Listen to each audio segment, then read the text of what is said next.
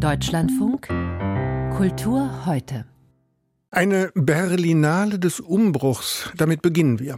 Denn das Filmfestival ist mit der Verleihung der Bären zu Ende gegangen, erwartbar, aber auch nicht erwartbar mit umstrittenen Zeichen der Solidarität mit Gaza und der Israel-Kritik. Widmen wir uns erst dem künstlerischen Teil ausführlich und dazu ist die Filmkritikerin und Kollegin Katja Nikodemus zuständig. Frau Nikodemus, fantasielose erste Frage. Wer ist erfolgreich und siegreich aus diesem Wettbewerb hervorgegangen? Ja, der Goldene Bär, das ist ein Dokumentarfilm. Dahomey heißt er, von der senegalesisch-französischen Regisseurin Marti Diop. Und er erzählt die kurze Geschichte einer Restitution, denn die Kamera, die folgt der Reise von 26 Objekten, Artefakten, Skulpturen, die wurden 2021 vom Pariser Musée d'Orsay, pardon, äh, das ist nicht das Außenministerium, sondern Quai Branly nach Benin transportiert und zurückgegeben auf Initiative von Emmanuel Macron. Und die Regisseurin Marti Diop, die geht einem dieser Objekte, einer Königsstatue, die gibt ihm eine Stimme, die folgt ihm nach. Und diese Stimme, die ist so elektronisch verzerrt, die erzählt zum Beispiel von der Fremdheit des Objektes in, Paris und der Fremdheit, der vielleicht dieser Statue in Berlin entgegenschlägt. Und dieser 67-minütige Film, der bleibt dann meines Erachtens doch ein bisschen an der Oberfläche. Es wird unheimlich viel angerissen. Es bleibt aber auch vieles im Unklaren. Man sieht zum Beispiel einmal so einen Aufmarsch von älteren Männern und Frauen in prächtigen traditionellen Gewändern. Die kommen dann zur ersten öffentlichen Ausstellung der Objekte. Aber man erfährt eben nicht, wer diese Menschen sind. Oder, ganz wichtig, man sieht einmal die Kamera, lauter junge Leute, offenbar Studierende, über die Rückgabe sprechen, über das kulturelle Selbstverständnis des Landes, über diese Objekte. Aber diese Konferenz wurde für den Film inszeniert, organisiert, ohne dass es kenntlich gemacht wird. Das konnte man erst später erfahren. Und das fand ich dann alles so ein bisschen unscharf. Verstehe ich recht, ein 67-minütiger Dokumentarfilm, Klammer auf, also kein Spielfilm, Klammer zu, ist Sieger dieser diesjährigen Berlinale. Das ist es, ja.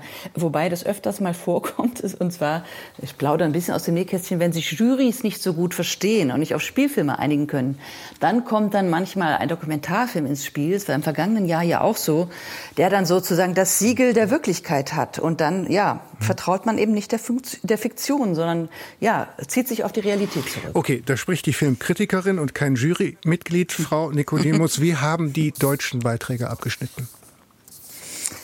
Also es gab einen deutschen Film, wobei ich sagen muss, dem hätte ich auch den Hauptpreis wirklich gegeben, den man wirklich von diesem Festival mitnimmt, nämlich Matthias Glasers Film Sterben es ist ein Film, der von einer dysfunktionalen Familie erzählt. Die Elterngeneration ist gebrechlich am Sterben. Und Corinna Harfuch hat in diesem Film eine großartige Rolle. Sie spielt eine schreckliche Mutterfigur, die ihre Familie terrorisiert.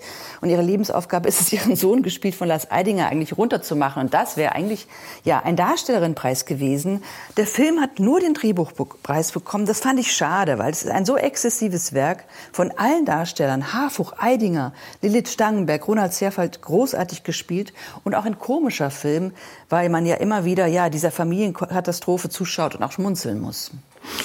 Eine politische Berlinale war das von Anfang an, die ein- und aus, anschließende Ausladung von AfD-Mitgliedern sowie Statements gegen Rechtsextremismus. Wir erinnern uns bei der Eröffnungsfeier, das war ja sehr ähm, eindrückliche Bilder. Jetzt scheiden auch das, äh, die Leiter Carlo Chatrion und Marietta Rissenbeck eine von Krisen und Konflikten durchaus geprägte Amtszeit war das, bevor wir jetzt zum Eklat kommen, würden Sie zustimmen, eine politische Berlinale oder ist die das ohnehin schon seit Jahren? Die Berlinale wird ja immer als politisches Festival bezeichnet. Ich finde das so ein bisschen fragwürdig, weil der, die politisch Filme sind, hängt ja auch damit zusammen, wie sie gemacht wurden. Und ich fand es jetzt auf der Leinwand keine politische Berlinale, weil es gab eigentlich ziemlich viel Durchschnittsware und eigentlich sehr wenige okay. Filme, die wirklich auch ähm, ja, Bilderpolitik betreiben. Dann kommen wir zur Nachricht des Tages. Eklat auf der Berlinale. Preisträger bezichtigen Israel des Genozids. Das schreibt die Berliner Zeitung. Und ähm, da höre ich, dass das eine Preisverleihung war, auf der auch solche politischen Statements zu sehen waren. Also Kufia wurde getragen, Palästinensertuch. Beschreiben Sie es uns.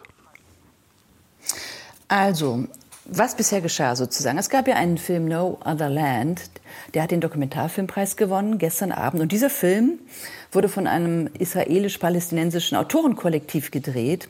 Und er erzählt von einem palästinensischen Aktivisten, der gegen die Vertreibung seiner Familie aus dem Süden des Westjordanlandes durch israelische Soldaten und Siedler kämpft und der sich mit einem israelischen Journalisten anfreundet. Und sowohl der palästinensische als auch der israelische Regisseur äußerten sich kritisch zu Israel, der eine gegen das brutale Vorgehen gegen seine Landsleute in Gaza und der Israeli gegen die Ungleichbehandlung ja, von Israelis und Palästinensern in seiner Heimat. Und dann gab es die von Ihnen erwähnten Solidaritätsbekundungen in Form von, ja, Schildern, Zettelchen, Palästinenserschals und so weiter.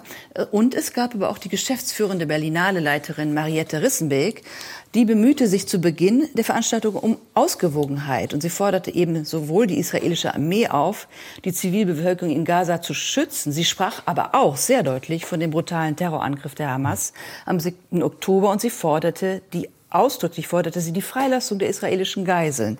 Das war sozusagen das Setting von gestern Abend. Und davor gab es aber elf Tage lang über 200 auch teilweise hochpolitische Filme ohne Eklat. Sagt Katja Nikodemus zum Abschluss dieser Berlinale zu den Preisverleihungen, zum Goldenen Bären und zum politischen Anfang sowie Ausklang. Dank dafür.